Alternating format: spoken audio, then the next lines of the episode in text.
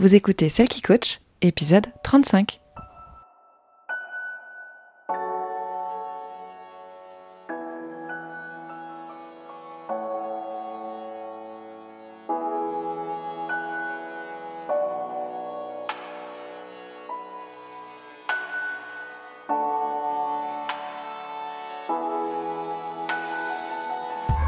Bienvenue Vous écoutez Celle qui coach, l'émission qui vous aide à renouer avec vous-même pour vous épanouir et briller de votre plus bel éclat dans tous les domaines de votre vie.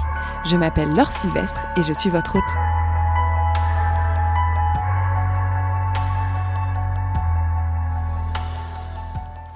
Hello Aujourd'hui j'ai envie de te parler d'un sujet qui me tient très fortement à cœur parce que je trouve qu'il concerne beaucoup trop de personnes et beaucoup trop de femmes moi y compris. Pas forcément euh, aujourd'hui, mais je sais que c'est quelque chose qui m'a qui m'a concerné beaucoup et qui continue à certains moments, à certains égards, de me concerner aussi. Et, euh, et j'ai beaucoup de personnes autour de moi qui me posent des questions dans ce sens. Et je me rends compte que c'est un sujet hyper important dans nos relations et notamment dans la relation de couple euh, hétérosexuel.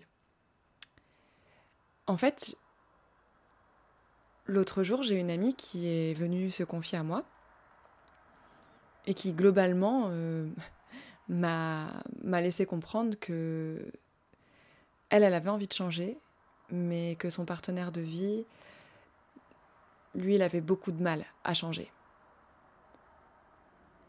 Et ça m'a fait vraiment me poser cette question de qu'est-ce qu'on fait quand ben, notre partenaire ne veut pas changer et que du coup il freine notre épanouissement.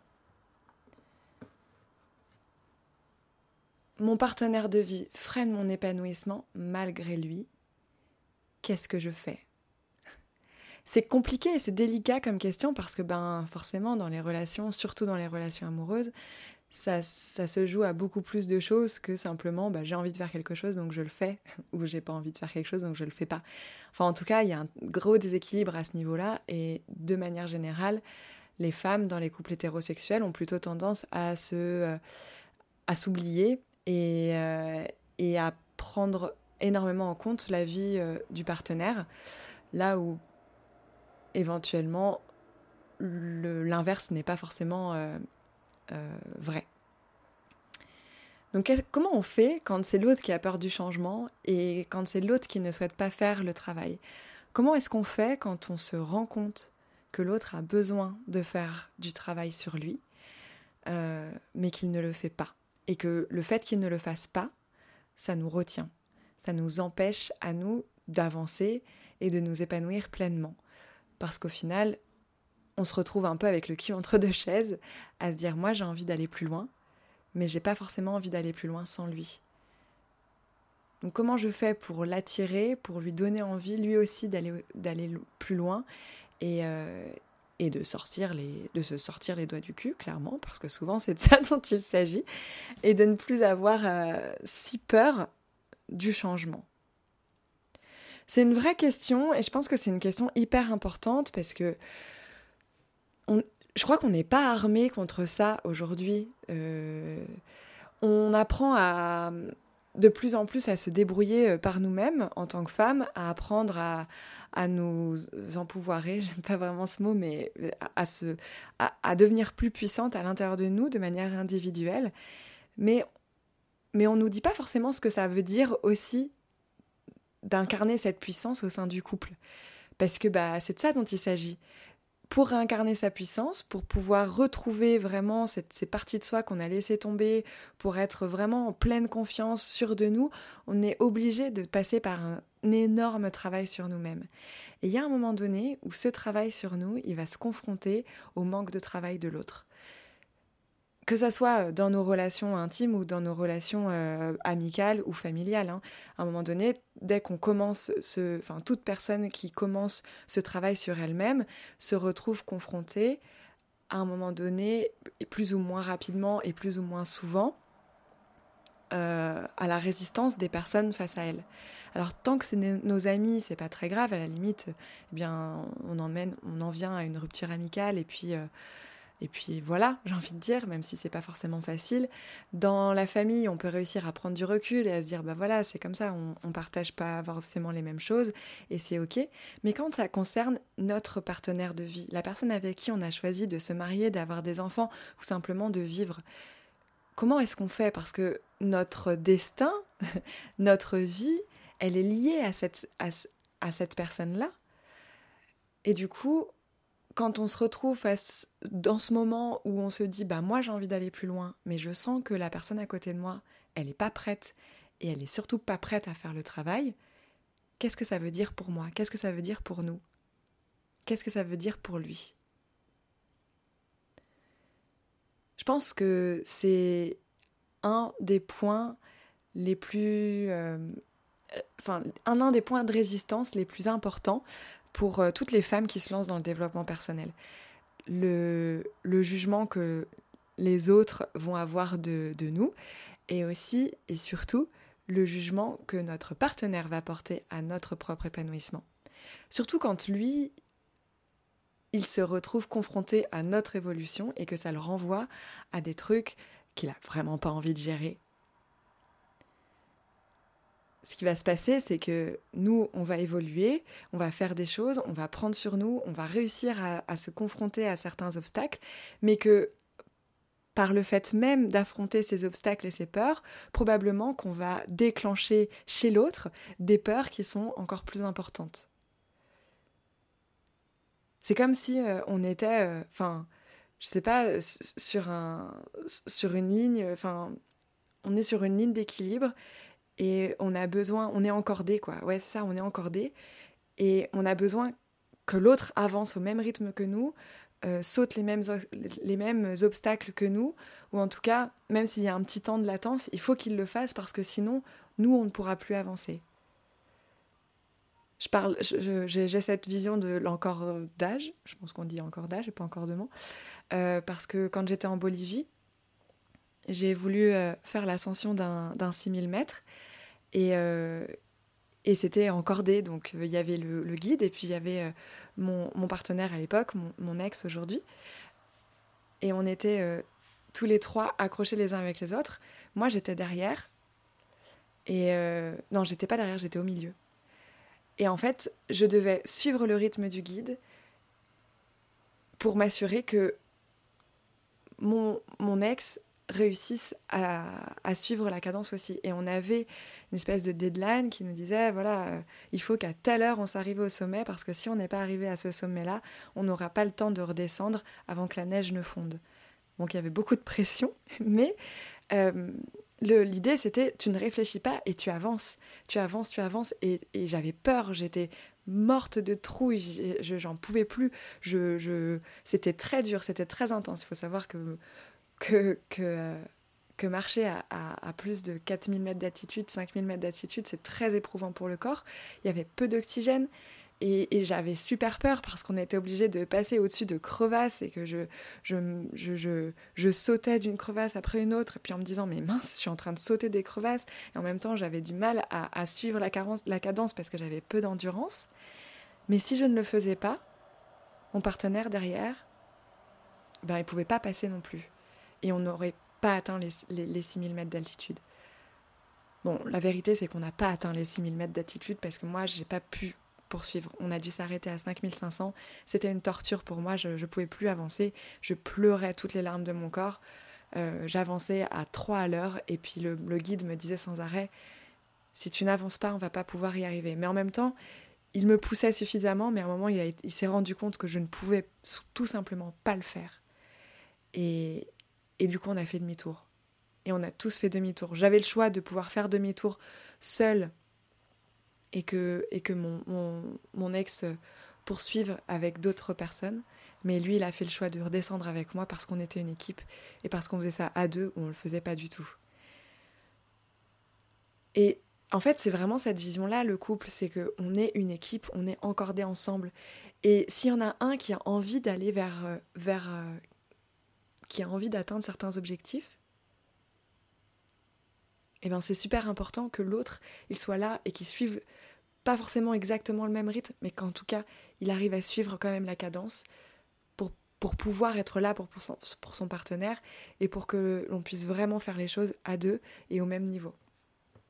Et qu'on puisse en profiter ensemble.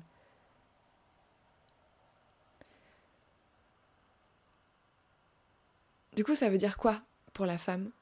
Qui a envie de gagner de la puissance, qui a envie de gagner confiance en elle. Et ça veut dire quoi pour l'homme aussi? Quelle place est-ce qu'il faut que chacun trouve dans ce couple pour que tout le monde puisse arriver à un niveau d'épanouissement qui, qui lui soit satisfaisant? Alors, bien entendu, je parle dans le cas où euh, la rupture n'est pas une question, c'est-à-dire que les deux personnes ont envie d'atteindre des mêmes objectifs, des, objectifs communs. Les deux, les deux personnes, les deux partenaires de vie ont la même façon d'envisager leur vie future et euh, ont envie de, euh, de, de, se dépasser. Ça ne veut pas dire qu'elles vont y arriver en même temps, ça ne veut pas dire qu'elles vont y arriver à la même vitesse, mais en tout cas, elles ont toutes les deux cette, cette envie fondamentale d'être ensemble et de réussir ensemble, et elles ont un projet euh, commun euh, pour euh, leur couple. Ça marche dans ce cas-là, ce que je vais dire par la suite.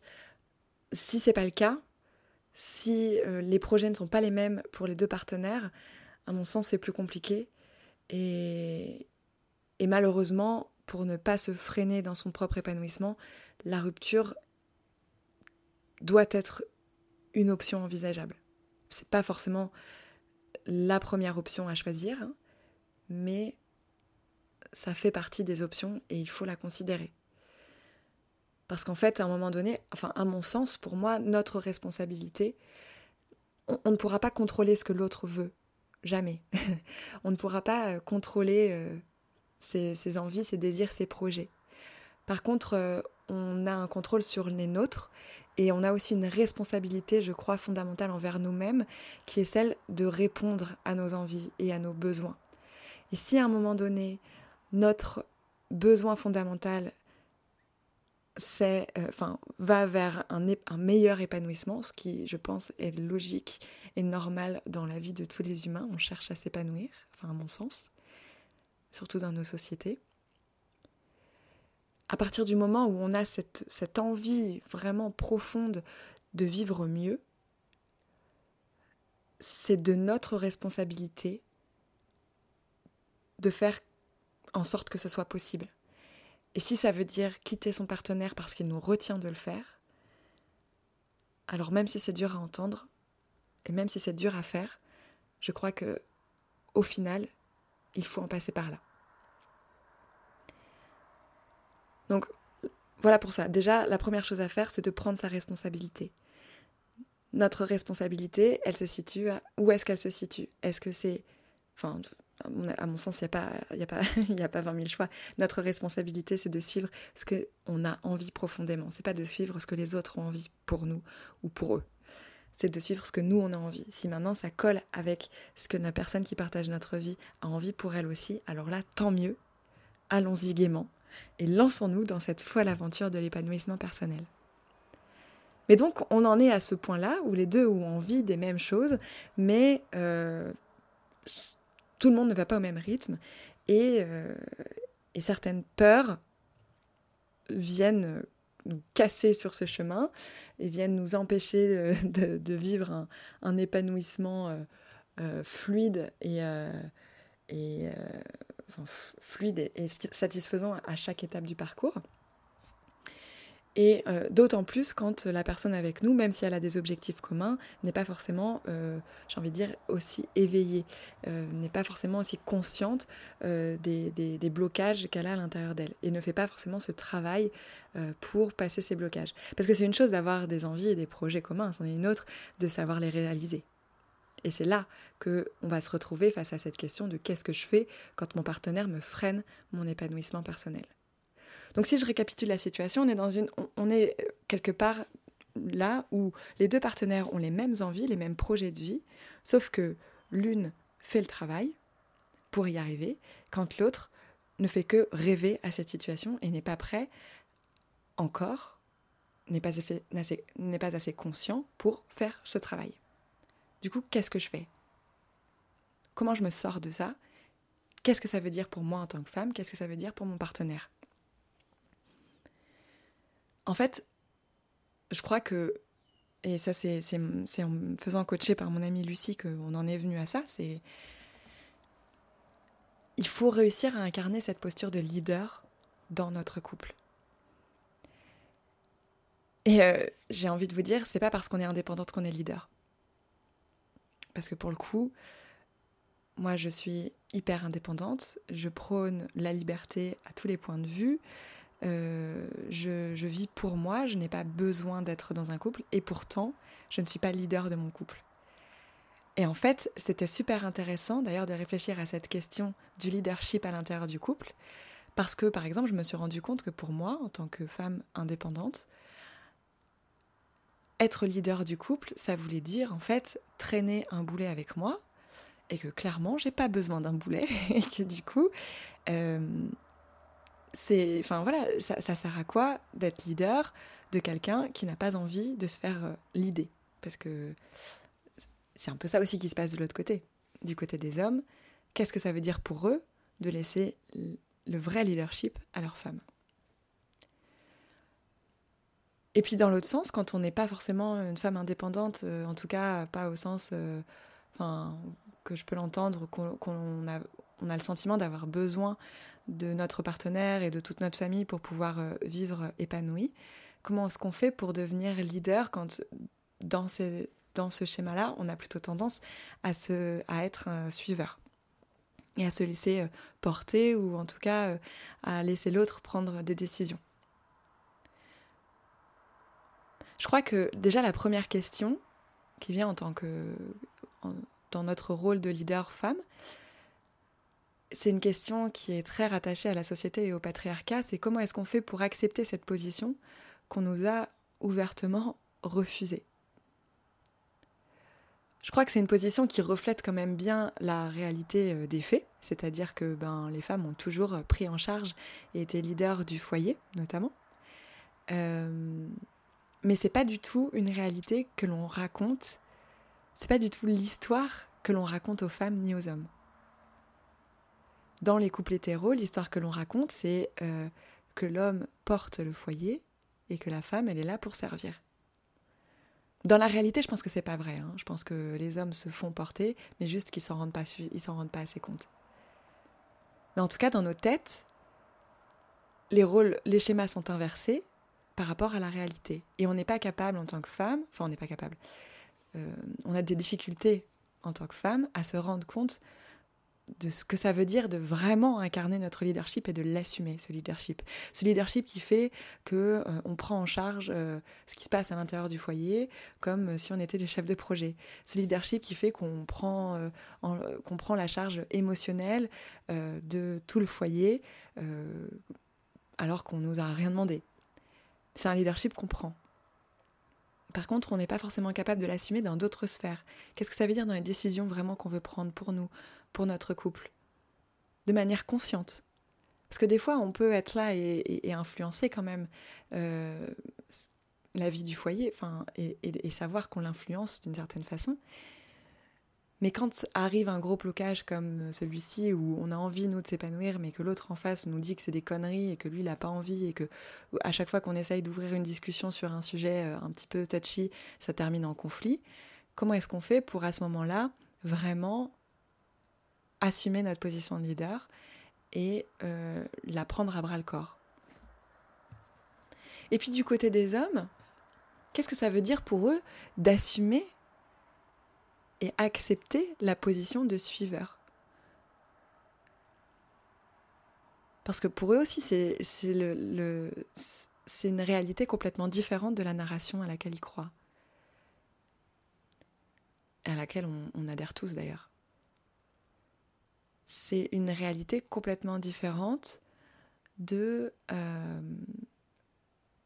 de ce sur quoi la société hétérosexuelle et patriarcale s'est basée.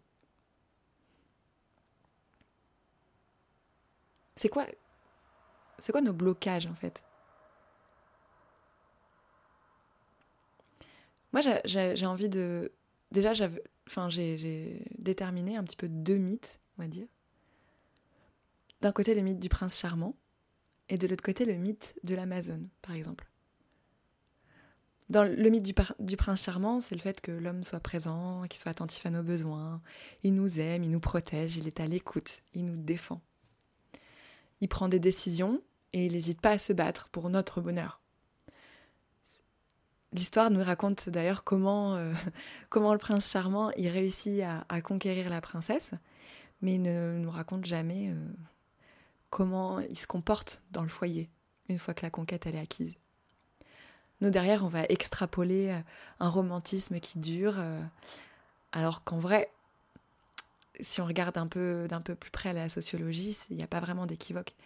Les hommes en font moins que les femmes, et même ceux qui sont habitués à vivre seuls vont avoir tendance à redevenir enfants lorsqu'ils sont se mettent en ménage. Pourquoi? Pourquoi? Et de l'autre côté, on va avoir le mythe de l'Amazone. L'Amazone, elle a besoin de personne. Elle subvient à ses propres besoins. Et l'homme n'est ni plus ni moins qu'un moyen euh, de s'amuser, de se challenger, de procréer aussi. Mais l'Amazone est indépendante, elle est libre, elle est sauvage, elle est connectée euh, profondément à la nature. Elle est guidée euh, par l'équilibre de son yin et de son yang. Et si un homme l'accompagne, elle va perdre cet, cet équilibre et se sentir frustrée. En fait, à quoi il me sert cet homme? Parce que ma vie, elle était mieux sans lui. C'est ce dont je vous parlais tout à l'heure, sur le fait d'être euh, indépendante et leader. Donc comment est-ce qu'on fait pour trouver un équilibre dans une relation quand on ne sait pas comment se servir de ses forces intérieures, par exemple quand on est dans le mythe du prince charmant, ou quand on ne sait pas reconnaître les forces extérieures, donc celles que l'homme va pouvoir nous apporter? Et là, on est plutôt dans le mythe de l'Amazone. De leur côté, euh, moi je trouve qu'on est face à des hommes qui sont perdus un peu entre le guerrier et l'enfant. Ils ont un ego à protéger coûte que coûte, mais une incapacité euh, presque pathologique des fois à se rendre compte que passer la phase euh, honeymoon, tout va bien, c'est le début, etc., qui est plutôt une mise en avant de l'ego et donc du guerrier, euh, bah en fait le comportement qu'ils vont avoir est plutôt proche de celui de l'enfant et vient du coup empêcher celle qu'ils aiment de s'épanouir pleinement.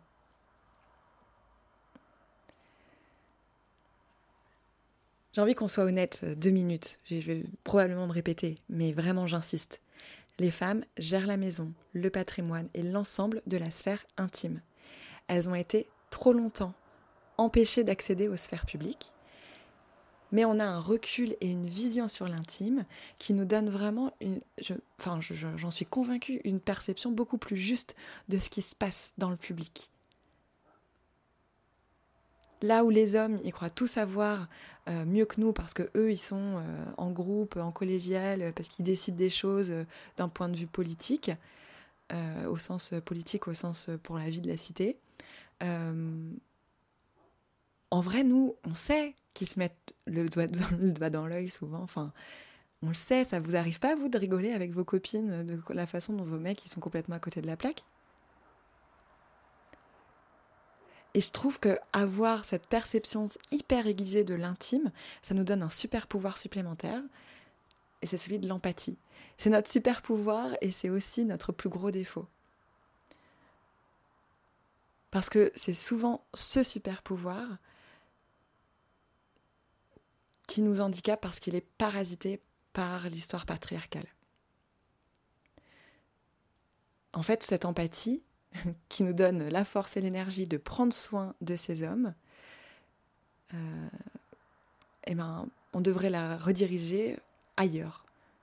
Enfin, je dis pas qu'on devrait plus faire preuve d'empathie avec les hommes, mais je pense qu'on devrait rééquilibrer un petit peu les choses et peut-être faire moins preuve d'empathie pour justement réussir à avoir un peu plus ce rôle de leader et de se dire à un moment donné, soit tu sors tes doigts du cul, soit tant pis. C'est quand les femmes, elles vont reconnaître leurs vraies valeurs, qu'elles vont pouvoir vraiment déplacer des montagnes. quand elles savent poser leurs limites, quand elles savent dire non, tout en étant profondément empathique et bienveillante, c'est pas parce qu'on dit non qu'on est méchante et qu'on est égoïste. C'est pas parce qu'on a envie de poursuivre ses rêves que l'on est égoïste. Grâce à notre empathie, et en acceptant pleinement le leadership qui, dont on doit s'emparer, se, c'est là qu'on incarne vraiment notre puissance, et sans chercher à écraser l'autre. Pour moi, la femme qui est leader dans son couple, elle ressemble à ça. Elle pose ses limites, elle communique sur ses besoins, et elle en fait pas tout un pataquès. C'est pas grave de communiquer sur ses besoins, c'est pas grave de parler d'émotions. On normalise ça. D'ailleurs, je vous en parlerai plus tard, je pense. On normalise le fait de dire ce que l'on pense, de dire ce que l'on aime, de dire ce que l'on ressent, de dire quand on n'est pas contente, de dire quand on n'est pas d'accord. On ne s'excuse pas d'exister, on ne s'excuse pas de vivre, et en même temps, ça ne nous empêche pas de penser au monde et aux personnes qui nous entourent. Juste, on est droite dans nos bottes, et on n'a pas peur. On n'a pas peur de ce que l'autre va penser, on n'a pas peur de ce que l'autre va dire ou de ce que l'autre va faire on sait reconnaître les forces de notre partenaire et d'ailleurs on n'hésite pas à faire appel à lui pour nous aider. Là où nous, on, on, sait très bien, on ne peut pas être sur tous les fronts. Et on n'a pas tous et toutes les mêmes forces. Elle sait ce qui est bon pour elle, la femme leader, et elle sait aussi ce qui n'est pas bon pour elle. Elle a le courage de prendre ses responsabilités et d'opérer des choix qui sont parfois difficiles pour elle ou pour les autres. Mais la femme leader, elle prend les devants, elle explique, elle communique, elle passe à l'action. Mais elle ne se laisse pas marcher sur les pieds, elle ronge pas son frein, elle est directe. Toujours avec bienveillance, mais elle est directe.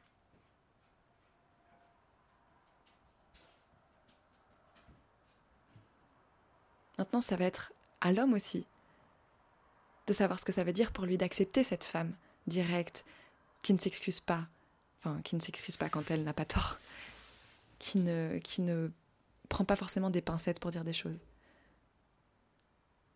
Lui, ça va être quoi son positionnement? Le fait d'être euh, un suiveur, en fait. Il va devoir accepter de faire diminuer son ego. Il va devoir être à l'écoute L'homme qui suit, il sait prendre la place à laquelle il a le droit. Il reconnaît les forces de sa compagne, il est disponible, il est bienveillant et il est responsable tout autant. Et d'ailleurs, il prend très au sérieux que sa compagne puisse compter sur lui dans n'importe quelle situation.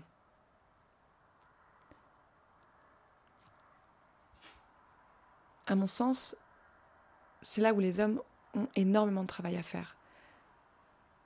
Et que nous, si on ne prend pas notre place, on ne les poussera jamais à faire ce travail qu'il est nécessaire qu'ils fassent. Parce que c'est en incarnant, nous, notre puissance et nous, notre euh, leadership, que l'on créera un changement d'équilibre et que eux devront forcément sortir de leur, zone, de leur zone de confort s'ils veulent améliorer les choses pour eux ou s'ils veulent continuer d'être dans des relations. Les filles, il est temps de prendre le leadership, de prendre le lead, il est temps d'accepter cette part de nous-mêmes. Et de ne plus s'excuser. Juste d'exister, d'être, de vivre, de jouir et de s'éclater.